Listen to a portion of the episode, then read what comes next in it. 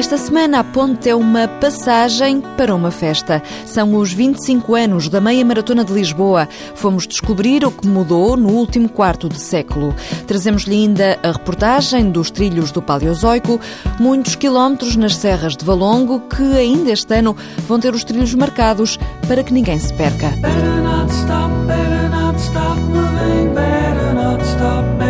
Better better not stop better not stop moving, better not stop, better not stop Este domingo, 35 mil pessoas vão partir da Ponte 25 de Abril para se dividirem entre os percursos da meia maratona e da mini maratona. A emblemática prova lisboeta tem este ano um sabor especial.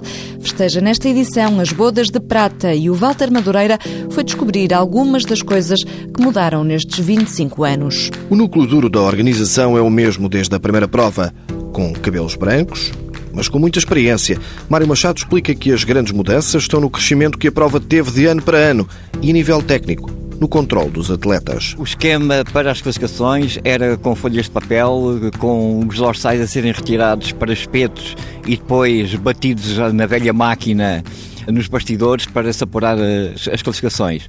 Hoje em dia, com o sistema do MyLapse dos chips, tudo é muito, muito mais fácil. Com um sistema totalmente manual, a organização não podia ir para além dos 3 mil participantes e na segunda edição logo mudou, explica o diretor da prova. Passámos para o esquema que na altura e durante 10 anos foi, digamos, o máximo. Era um sistema eletrónico que era utilizado eh, nas provas de ski de fundo, portanto na Suécia, Noruega, no norte da Europa.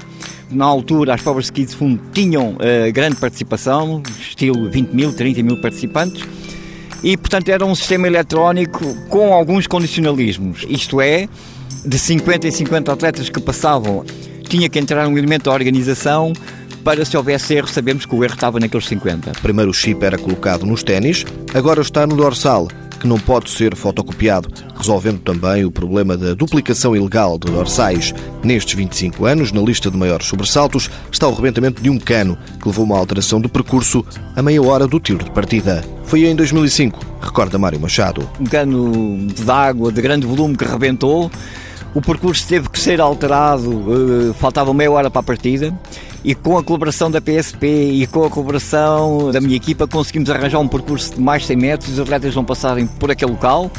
O que significa que eh, na meta todos gostaram dessa variante e não se, não se aperceberam que tinha arrebentado um cano. Para a prova deste ano, espera a organização não ter nenhum percalço para festejar um quarto de século. Domingo apagamos as velas da meia maratona de Lisboa, 25 anos a atravessar a ponte 25 de Abril.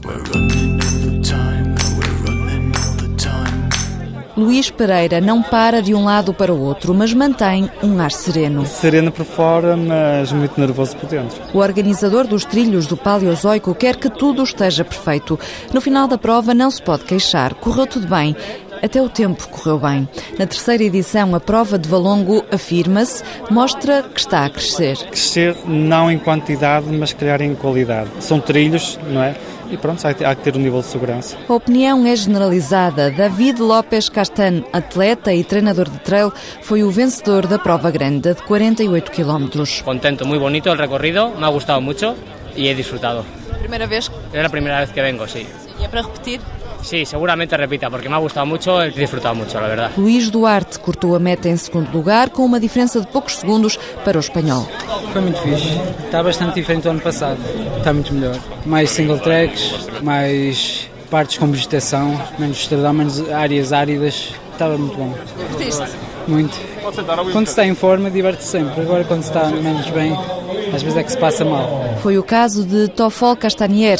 Era dado como possível vencedor dos 48 km, mas uma gastroenterite obrigou-o a mudar para a prova mais pequena de 23 km. Ficou em segundo lugar. Mal. Estado com, uma, com um vírus de, de barriga, de pancha, os últimos três dias e com vómitos y por eso he cambiado a la prueba larga, a la prueba corta, pero ha sido muy dura. Cuando hace tres días que estoy deshidratado, pero bueno, quería probar, eh, al menos hemos, hemos llegado. Chegou e foi ao pódio dos 23 quilómetros, cujo primeiro lugar foi ocupado pelo madeirense Luís Fernandes.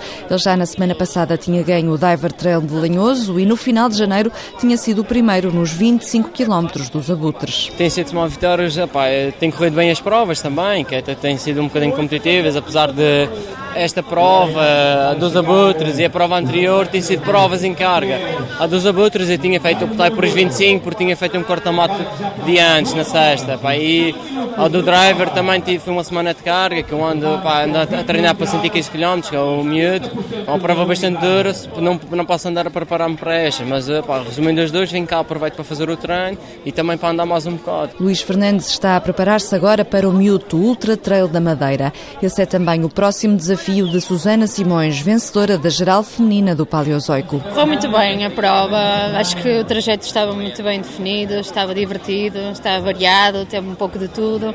Ele conseguiu inventar trilhos diferentes eh, do, dos estradões habituais que nós estamos habituados quando vimos aqui treinar e portanto a organização acho que esteve impecável, senti-me bem e diverti-me. Estava um dia fantástico, de sol, sem chuva, portanto tudo, tudo melhor. O presidente da Câmara de Valongo, José Manuel Ribeiro, não correu, mas estava também contente com o resultado. As serras de Valongo, para nós, são uma forma muito importante de promover o território e com isto trazer aqui dinâmicas ao fim de semana e também estamos com isto a estimular uma, um estilo de vida diferente, menos sedentário, dar um certo contributo para que o perfil de saúde dos nossos cidadãos não seja diferente. Portanto, é para nós estratégico. As serras são de facto uma, um pilar da estratégia que temos para a promoção do território. Por isso fica a promessa para o ano a mais. Aproveitamos a deixa para anunciar uma novidade. Até ao verão, a Câmara promete marcar os trilhos nas serras de Valongo. A garantia é do vereador do Desporto, Orlando Rodrigues. Há percursos de 40 km, de 50 km, há percursos no BTT, há percursos ainda maiores. O percurso do trail não está definido ainda qual é a distância, mas será uma distância longa também, será uma distância à volta dos 40 km, que é isso que nós pretendemos. E depois o Serra de Valongo tem um potencial grande, que tem muitos caminhos, portanto é possível nós fazermos a ligação de vários caminhos que é o grande potencial que nós temos. Caminhos marcados em Valongo para trail e para BTT. A ideia é que não se perca. Aproveite os primeiros dias de primavera e aprecie os momentos em que está a correr e a pensar como a vida pode ser perfeita. Perfect Life, Moby. Boa semana e boas corridas.